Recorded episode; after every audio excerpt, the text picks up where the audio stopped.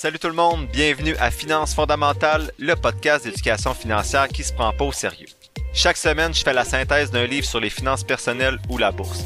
Je résume donc des heures de lecture en quelques minutes pour que t'aies pas à le faire. Tout ça dans un vocabulaire accessible avec des exemples réalistes et transparents qui vont te permettre de mieux comprendre le monde financier si tu es débutant dans le domaine ou plutôt de réfléchir à tes stratégies actuelles si tu navigues déjà dans ce domaine-là. Donc, si tu souhaites prendre en main tes finances et te construire un patrimoine qui va te permettre d'être libre de faire ce que tu veux, t'es à bonne place. C'est parti, bon podcast! Salut tout le monde, bienvenue à ce 45e épisode de Finances fondamentales. Aujourd'hui, je fais la synthèse du livre Lettres ouvertes aux investisseurs irresponsables écrit par André Gosselin en 2004, mais aujourd'hui, je fais la synthèse de la version que j'ai lue qui est celle de 2021. L'auteur écrit qu'un jour, un mauvais plaisantin écrivit que la psychologie est la science qui vous apprend des choses que vous savez déjà en des termes que vous ne comprenez pas. L'auteur propose de faire exactement le contraire, soit de vous inciter à prendre conscience de choses que vous ne savez pas en des termes que vous comprenez d'instinct. À prime abord, ce livre s'adresse aux investisseurs irresponsables, mais aussi à ceux responsables. Les premiers ont tout à apprendre, tandis que les seconds seront jamais trop vigilants pour comprendre et assumer les conséquences de leurs actes, soit le lien que je fais souvent avec le rappel constant du podcast, même si vous avez déjà de bonnes habitudes financières. L'auteur dit que dans ce livre-là, il laisse tomber ses gants blancs, qui se mouille et qui met ses gants de boxe. Il conserve toutefois son objectivité scientifique, mais avec une approche un peu plus tranchée. Assez dire. L'auteur termine l'introduction de son livre en disant qu'il n'y a pas de meilleure façon de contribuer à la croissance économique, d'assurer son autonomie face à l'État, d'exercer sa liberté de citoyen et de combattre le sous-développement dans le monde que de participer au marché boursier. Selon lui, en plus, la bourse a permis une révolution économique. Avant, quand tu voulais te partir en affaires, tu devais trouver des partenaires qui avaient de l'argent, ce qui n'était pas toujours facile, ou te faire financer à des taux d'intérêt super élevés, ce qui n'était pas possible pour tout le monde non plus. Maintenant, en tant qu'investisseur, en tant qu'investisseur, ben, on a un accès rapide à nos placements, donc nos placements sont très liquides. On a une responsabilité limitée, donc outre qu'une des compagnies qu'on a dans notre portefeuille fait faillite, ben, fait faillite, on perd notre argent, mais la, la responsabilité va pas plus loin que ça. Et on a également, euh, c'est plus facile maintenant de diversifier ses investissements. Le marché boursier permet également d'encourager l'épargne et de la rediriger vers les secteurs économiques naturellement plus productifs et prometteurs pour la société. Je vais ajouter avant de commencer la synthèse que l'auteur traite euh, ce point-là, donc tout ce qui est macroéconomie, davantage dans la deuxième partie du livre que j'ai moins apprécié et que j'ai plutôt survolé. Il parle donc plus de macroéconomie puis défend la mondialisation contre ceux qui chiolent contre les grosses compagnies. Il montre que ces compagnies-là apportent plus de bien que de mal dans un libre marché. Bref, moi, c'est pas ce qui m'intéressait plus quand j'ai lu le livre et j'ai donc très peu de traces à partir de la moitié du livre. Mais ceux qui sont intéressés pourront se procurer euh, ce dernier si vous souhaitez lire davantage la deuxième section. Donc, sans plus tarder, voici le premier élément à retenir qui est rendement pitoyable des investisseurs. La bourse devrait être un moyen, selon l'auteur, de s'enrichir. En fait, un des moyens de s'enrichir parmi d'autres. Hélas, c'est pas du tout le cas, surtout chez ceux qui décident de prendre en main la gestion de leur portefeuille. Donc, les investisseurs autonomes ont, selon l'auteur, des rendements un peu plus difficiles que ceux qui sont en compagnie.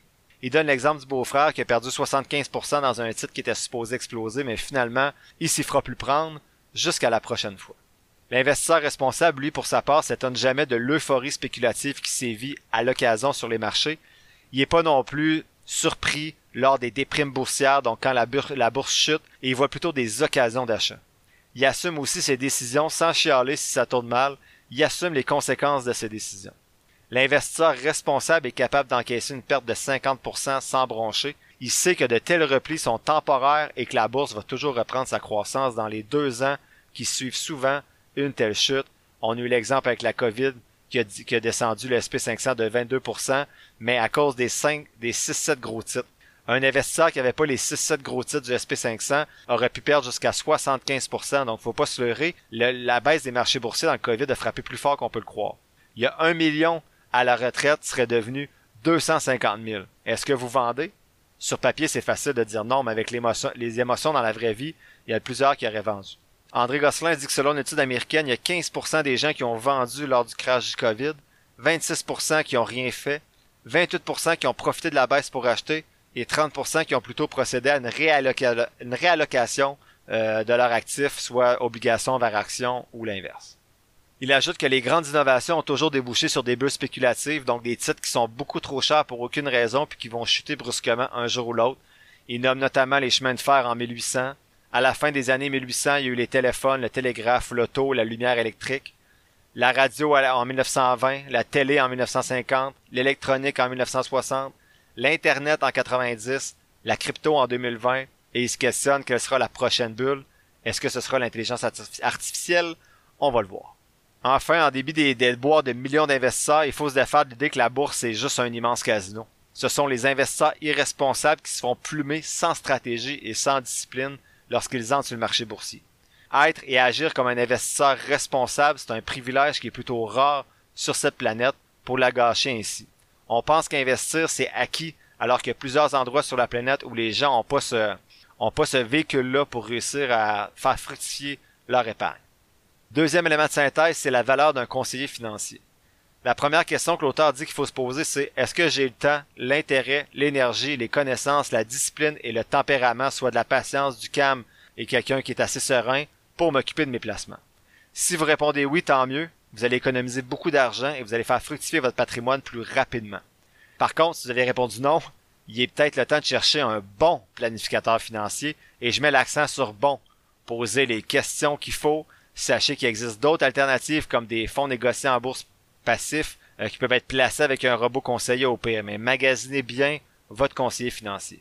L'auteur dit d'être prudent avec les études qui montrent que les rendements sont supérieurs avec un conseiller en moyenne, alors que plusieurs de ces études-là proviennent de sociétés financières qui sont pas complètement désintéressées des résultats qu'ils publient. Exemple Vanguard, Morningstar, Industrial Alliance c'est comme l'investissement passif. Quand j'entends parler quelqu'un qui dit que les, FNB passifs, c'est pas la meilleure stratégie pour le commun des mortels, c'est toujours quelqu'un qui a des formations ou des services à vendre par rapport à la bourse. Donc soyez toujours prudent hein, quand vous entendez ce genre de choses. Par contre, l'auteur dit qu'il y a aussi des études indépendantes et objectives qui arrivent au même constat, soit qu'un bon conseiller va faire gagner de l'argent à son client, pas grâce à ses connaissances, mais surtout à son coaching comportemental, et l'auteur met coaching comportemental entre parenthèses. Mais comment est-ce qu'on peut reconnaître un bon conseiller? L'auteur dit que vous avez un bon conseiller s'il vous recommande de placer votre argent dans des FNB passifs indiciels plutôt que dans des fonds communs traditionnels des grandes, des grandes institutions comme les banques, les sociétés d'assurance et ainsi de suite. Par contre, si votre conseiller vous conseille un fonds commun à 2% de frais au lieu d'un FNB à 0,3% de frais, qui en passant suivent souvent les mêmes indices, ben il travaille pas pour vos intérêts, mais pour les siens et ceux de son employeur. Demandez-lui pourquoi depuis 10 ans il vous vend des produits qui vous appauvrissent, vous le verrez alors changer de couleur selon l'auteur. Congédiez-le alors sur le champ. Ça revient un petit peu à ce que, ce sur quoi j'insiste depuis le début du podcast, avoir un conseiller, c'est pas mal, c'est pas mauvais. C'est avoir un mauvais conseiller qu'il l'est. Peu importe ses belles paroles, son jargon qui semble rendre intelligent et les nouvelles qui prennent votre vie de vos enfants, posez-lui les bonnes questions.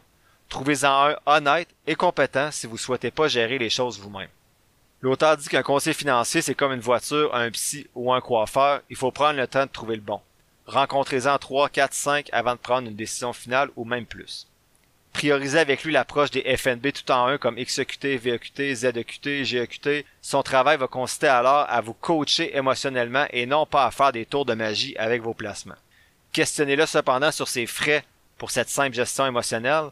J'ai une amie qui a fait affaire avec un conseiller récemment il, lui vendait des fonds de commun de placement depuis 4-5 euh, ans. Elle lui a demandé Avez-vous le produit VQT Il a dit oui. Oh, surprise. Il avait jamais suggéré à mon ami le produit VQT. Et bien sûr, il se prenait quand même une cote, je pense, de 1,5%. C'est 0,75 ou 1,5%, mais il se prenait quand même une grosse cote. La cote était trois fois plus grosse que les frais de gestion sur le FNB passif. Donc, ça n'avait aucun bon sens. Bref, informez-vous. Et l'auteur rappelle que la statistique, il y a deux chances sur 100 de faire mieux que l'indice. Donc, vous avez deux chances sur 100, vous, votre conseiller, n'importe qui dans le monde, en moyenne, il y a deux personnes ou deux compagnies sur 100 qui font mieux que l'indice. When you need mealtime inspiration, it's worth shopping Kroger, where you'll find over 30,000 mouthwatering choices that excite your inner foodie. And no matter what tasty choice you make, you'll enjoy our everyday low prices, plus extra ways to save, like digital coupons worth over $600 each week. You can also save up to $1 off per gallon at the pump with fuel points. More savings and more inspiring flavors make shopping Kroger worth it every time. Kroger, fresh for everyone. Fuel restrictions apply. Another day is here, and you're ready for it. What to wear? Check. Breakfast, lunch, and dinner? Check. Planning for what's next and how to save for it? That's where Bank of America can help. For your financial to dos, Bank of America has experts ready to help get you closer to your goals. Get started at one of our local financial centers or 24-7 in our mobile banking app. Find a location near you at bankofamerica.com slash talk to us. What would you like the power to do?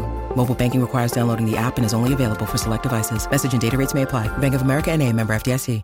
Avec un certain montant, selon l'auteur, d'habitude c'est 100 000 mais ça peut monter, euh, je pense c'est rendu peut-être à 250 000 Vous pouvez investir avec des gestionnaires de portefeuille privés. Il mentionne que le meilleur au Canada se trouve justement ici au Québec, c'est François Rochon de Giverny Capital. Il y a eu un rendement moyen au moment d'écrire le livre de 15,3% depuis 93 par rapport à 9,5% pour le SP500. François Rochon a un frais de 1%, c'est quand même raisonnable si on compare votre fonds commun à 2,4% qui a jamais battu l'indice depuis 93 parce que de toute façon, votre fonds suit l'indice de la même façon que votre FNB le ferait, mais le FNB le fait à 0,08%. Bon, je fais pas, je dis parle pas de Giverny Capital pour faire de la pub, je suis pas avec eux, je leur dois rien. C'était juste pour vous montrer que vous pouvez faire de bons choix de conseillers, bien sûr, selon l'argent que vous avez disponible. Troisième élément de synthèse, ben, c'est pas votre faute. L'auteur dit que l'investisseur individuel n'est pas responsable de ses déboires, que l'homo sapiens a toujours euh, été conçu, en fait, n'a jamais été conçu pour investir. Pire encore, on n'est pas programmé pour agir à contre-courant euh, du groupe, à contre-courant de la masse. D'abord, on a un biais de complaisance, donc on s'attribue souvent le mérite de nos succès et on accuse les autres, exemple les conseillers, votre conseiller, ou le contexte, exemple une récession, l'inflation, la guerre, pour nos échecs. C'est la même chose en enseignement. J'entends souvent des collègues qui attribuent euh, le succès des élèves à leur bon enseignement, alors que ceux qui réussissent pas ben, sont juste démotivés, selon leur dire. L'être humain aime pas rester les bras croisés parce qu'on a appris que pour réussir, il faut travailler et agir. Donc, on fait de multiples transactions souvent sur le marché boursier alors que les chances de réussir sont meilleures si l'investisseur effectue moins de transactions. À part acheter haut et vendre bas et transiger souvent, un autre problème qu'on a souvent, euh, c'est d'avoir un portefeuille qui est trop peu diversifié. Les recherches montrent que l'investisseur actif a en moyenne 4,3 titres, alors que pourtant, on a vu qu'une certaine diversification diminuait le risque sans nécessairement diminuer le rendement. Un autre défaut qu'on a, c'est la mauvaise gestion des émotions qu'on avait déjà parlé qui mène notamment l'être humain à ne pas vouloir encaisser des pertes. Les études montrent que la douleur qui accompagne la perte est deux fois plus intense que celle qui accompagne un gain du même montant. Donc trouver un billet de 100 dollars nous rendrait moins heureux que le fait de perdre 100 dollars qui tombent de nos poches, ça nous ferait beaucoup plus mal. Sur le marché boursier, ça se traduit par une attitude qui fait perdre des milliers de dollars, soit de vendre des titres gagnants trop tôt et conserver les titres perdants trop longtemps. Les études montrent qu'un titre gagnant a 70% plus de chances qu'un titre perdant d'être vendu par un investisseur. C'est comme si le Canadien de Montréal échangeait leurs meilleurs joueurs en espérant que les moins bons deviennent des vedettes en jouant sur le premier trio. C'est pas vraiment logique. Par contre, si ton meilleur joueur demande 12 millions puis tu penses qu'il vaut 7 millions, ben là, c'est un pensez-y bien, peut-être que tu peux le vendre ou l'échanger dans ce cas-ci. Un autre problème, le plus troublant selon l'auteur, c'est pas de constater que les prévisions des experts sont nulles ou médiocres la plupart du temps, mais de voir que les investisseurs novices comme vous et moi se croient supérieurs aux experts avec une illusion de connaissance. On boursicote quelques heures par semaine sur Yahoo Finance puis on se pense meilleur que l'expert de Wall Street qui compte 20 ans d'expérience avec plein de technologies pour supporter son travail. Malheureusement, les hommes, on a tendance à pêcher dans cet excès de confiance plus que les femmes, et en matière d'investissement, justement, les hommes font souvent moins bien que les femmes parce qu'on transige 67 fois plus que les femmes sur le marché boursier. En moyenne, le rendement des hommes est 1,4% plus bas que celui des femmes dans l'investissement. Les femmes sont donc de meilleures investisseuses. Plus on assimile de l'information financière, moins le rendement du portefeuille est bon. Ça semble illogique à première vue, selon euh, notre compréhension de plein d'autres domaines, mais pourtant c'est le cas en investissement. Je suis d'ailleurs en passant bien content de voir que près de 40% des gens qui écoutent le podcast sont des femmes, ce pourcentage-là augmente chaque mois depuis le début du podcast, puis j'en suis bien heureux.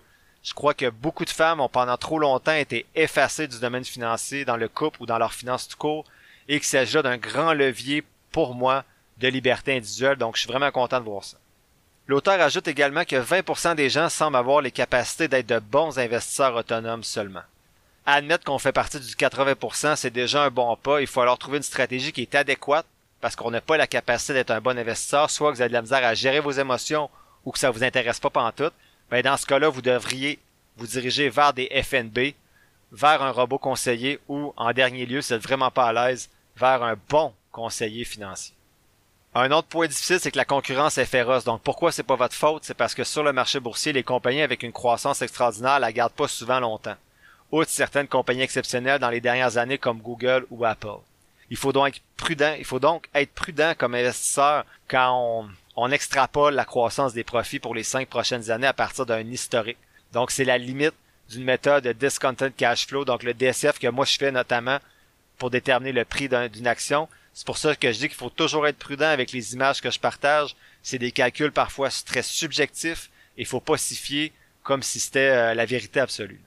Je dis ça pour mes calculs, mais c'est la même chose pour les calculs des experts. Il faut pas nécessairement s'y fier non plus, euh, pas plus que les vôtres ou les miens. L'auteur dit que regarder dans le rétroviseur, c'est une méthode qui peut être trompeuse et dangereuse, donc ça revient à l'illusion de connaissance. T'as bien beau mettre tous mes chiffres dans mon fichier Excel et j'ai des compagnies qui semblent extraordinaires et tout, mais c'est à partir du passé et je suis pas assez brillant ou connecté sur le marché boursier pour prédire le futur des compagnies. Donc ça guide mes choix, ça fait un premier tri, mais c'est pas l'outil ultime non plus. Enfin, les compagnies vont jamais se vendre à bas prix, sauf dans des contextes macro plus particuliers comme lors du COVID par exemple. Les compagnies en rabais le sont selon l'auteur parce que tout baigne pas dans l'huile dans la compagnie justement. Si vous croyez avoir trouvé une compagnie parfaite à bas prix, vous vous trompez probablement je fais encore un lien ici avec mon outil quand je vois quelque chose en haut de 65 dans les points puis qui est vert foncé qui devrait être très sous-évalué, ben pour moi c'est un signal d'alarme que je dois creuser plus pour trouver pourquoi et non pas acheter automatiquement de façon aveugle. Quatrième élément de synthèse, c'est la trahison des fonds communs. Donc l'auteur dit qu'on va parler des fonds communs, mais de faire attention. Si vous utilisez un FNB, vous pouvez aussi bien vendre et acheter à un mauvais moment. C'est donc d'être prudent dans votre stratégie et d'investir à long terme plutôt que de boursicoter en vendant et en achetant un FNB. Ça ferait la même chose que si vous faites du trading avec une action, mais vous en faites avec votre FNB. Donc autant que tantôt l'auteur disait que investir avec des conseils, ça pouvait améliorer vos rendements grâce au coaching émotionnel, autant qu'ici, il dit que les fonds communs de placement vont gruger de 30 à 60% de vos rendements dans les 10 prochaines années. Il dit qu'à ce prix-là, c'est plus de se payer du luxe et de se faire estorquer par les, par les conseillers et par les, euh, les fonds communs de placement. Il dit qu'en 1950, les gens conservaient leur fonds en moyenne 16 ans, alors que c'est rendu maintenant 3 ans seulement. Les frais annuels en moyenne sont entre 2 et 3% pour les fonds communs de placement. Pourtant, c'est possible d'investir dans des FNB qui reproduisent sensiblement la même chose pour 0.15%, 0.08%. Sur 30 ans, ça veut dire que vous perdez 50% de vos rendements qui s'en vont directement à Desjardins, Industrielle Alliance, Banque Royale, etc. L'auteur pose la question, est-ce que vous souhaitez vous enrichir ou bien enrichir ces institutions? Pour l'auteur, les fonds communs, c'est de la peau aux yeux. On va mettre une personne diplômée en disant qu'elle a une stratégie et qu'elle sait choisir les bonnes actions alors que 95% de tous ces fonds-là se ressemblent d'une façon ou d'une autre. Tout ce qu'ils réussissent à faire dans la plupart et les meilleurs des cas, c'est de reproduire l'indice suivi de façon indirecte et même souvent de façon directe par le fonds. On vous vend donc un FNB indiciel à gros prix on camoufle une vieille Jetta 2006 en Audi de l'année. Et enfin, le dernier point, un petit secret juste pour vous, mes chers auditeurs et auditrices. L'auteur partage une stratégie qu'il appelle le shareholder yield, et ça, c'est l'addition du rendement en dividende avec le pourcentage des actions rachetées par une compagnie au cours des 12 derniers mois. Donc, on prend les 12 derniers mois, on regarde le rendement en dividende et le rendement grâce aux actions qui ont été rachetées. Donc, bien sûr, faut que ce rachat d'actions-là ait été fait à un bon moment. Donc, exemple, s'il y a eu 3% de dividendes et qu'il y a eu une valeur ajoutée de 5% grâce aux actions rachetées, le shareholder yield va être de 8%. Ça permet de reconnaître, selon l'auteur, les vraies bonnes valeurs et surtout les compagnies qui n'hésitent pas à redistribuer une bonne partie de leurs profits à leurs actionnaires par les dividendes ou par le, rachat d'actions. Quand j'ai lu le livre, ça m'a fait réfléchir un petit peu ce bout-là. Moi, j'accordais un total de 10 points à peu près dans mon outil euh, pour les dividendes et le rachat d'actions je me questionnais si je devais ajouter plus de points. Euh, en ce moment, ce que j'ai fait, ben, c'est rendu 11 points. J'ai augmenté mon dividende d'un point de plus. Mais euh, je le considère, j'ai ajouté la statistique dans mon outil, vous allez le voir ceux qui ont reçu l'outil, mais euh, j'y accorde pour l'instant aucune pondération. C'est juste pour suivre son impact. Puis ça me permet également, lorsque je vois qu'une compagnie a un bon shareholder yield, un bon prix, puis un, gros, un bon score, ben j'allais creuser un peu plus pour voir si c'est une possibilité d'investissement dans le futur. Donc, l'auteur, pour revenir à la stratégie, il dit qu'en 1984 et 2004, donc pendant 20 ans, les 10 titres du SP500 qui avaient les meilleurs shareholder yield renouvelés une fois par année seulement, ça donne un rendement de 22,63% contre 11,66% pour le SP500. Avec un tel rendement, l'auteur dit que vous seriez aux côtés des Buffett et Lynch de ce monde. L'auteur dit que ce filon mérite d'être gardé secret, mais c'est plus le cas. J'ai pas vérifié ces chiffres, mais c'est clairement dans ma to-do list de tester cette stratégie-là dans les cinq prochaines années. Comme je l'ai déjà mentionné autour des épisodes 23, 24, 25, je pense, j'expérimente 4-5 stratégies depuis deux ans, mais là, celle-ci, c'est la première année que je vais l'expérimenter. Donc, lorsque je vais faire le bilan annuel en janvier prochain, je vais vous présenter les résultats avec mon portefeuille fictif. J'ai expérimenté cette stratégie-là du shareholder yield. Donc, en conclusion, la première moitié du livre est super intéressante. La deuxième, peut-être pour d'autres, mais moi, je l'ai davantage survolé. M'en voulez pas. C'est plus dur de garder le rythme d'un livre par semaine avec le podcast.